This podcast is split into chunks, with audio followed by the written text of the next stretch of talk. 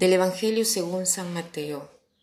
En aquel tiempo Jesús dijo a sus discípulos, No den a los perros las cosas santas, ni echen sus perlas a los cerdos, no seas que las pisoteen y después se vuelvan contra ustedes y los desprecien. Traten a los demás como quieren que ellos los traten a ustedes. En esto se resume la ley y los profetas. Entren por la puerta estrecha, porque ancha es la puerta y amplio el camino que conduce a la perdición, y son muchos los que entran por él. Pero qué estrecha es la puerta y qué angosto el camino que conduce a la vida, y qué pocos son los que la encuentran. Hoy nos encontramos delante de este pasaje del Evangelio que en realidad es un reto para nosotros, sobre todo porque es una parte eh, como si la misericordia de Dios se hiciera más pequeña.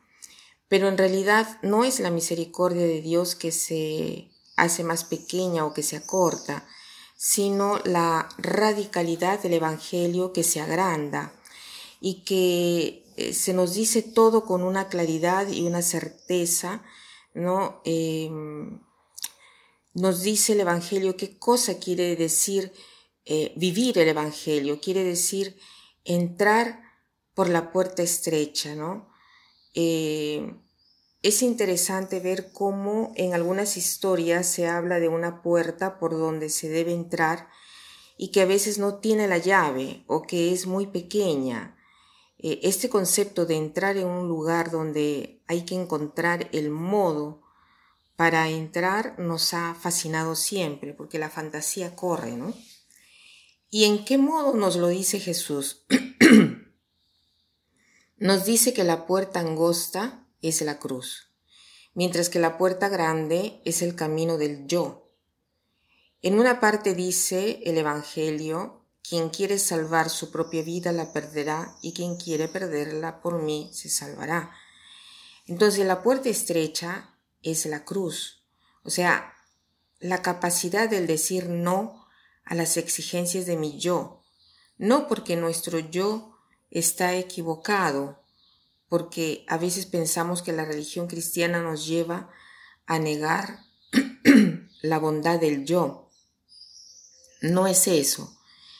El hecho es que después del pecado, las exigencias del yo eh, han sido, por así decir, mal entendidas. Por eso la tendencia del hombre a no confiar más de la providencia del Padre.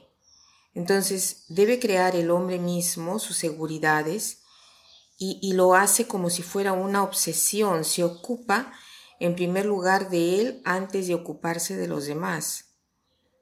La cruz, en cambio, es una constante llamada para pensar en, en Dios y en los demás, ¿no? Eh, veamos cómo tiene Jesús extendido los brazos en forma eh, horizontal, su cuerpo en forma vertical y él sus brazos en forma horizontal. Eh, esto es lo que quiere decir abrirse a, la cruz, abrirse al mundo a través de la puerta estrecha. Y esta es la ley y los profetas, como dice Jesús. Haz a los demás lo que quieren que hagan contigo y qué cosa queremos de los demás, que se ocupen de nosotros, que piensen en nosotros, que nos amen. Antes de recibir ese amor, hagámoslo primero nosotros. Tomemos nosotros la iniciativa, atravesemos nosotros la puerta estrecha de la cruz que nos hace ver ante las necesidades de los demás y como consecuencia nosotros vamos a recibir el gozo que está escondido en el momento que nosotros decidimos de sacrificarnos por los demás. Entonces hoy podríamos eh, reflexionar así, ¿no? ¿Cómo puedo entrar a través de la puerta de la cruz? Los pequeños y grandes sacrificios de la vida, exigencias de las personas que nos están cerca, o cómo podemos relacionarnos con Dios, ¿no? Eh, como un tú y no como si fuera otro, no como alguien que tiene que estar ahí para nosotros y basta. porque no es así. Entonces, eh, con esta reflexión, les eh, deseo que pasen un buen día.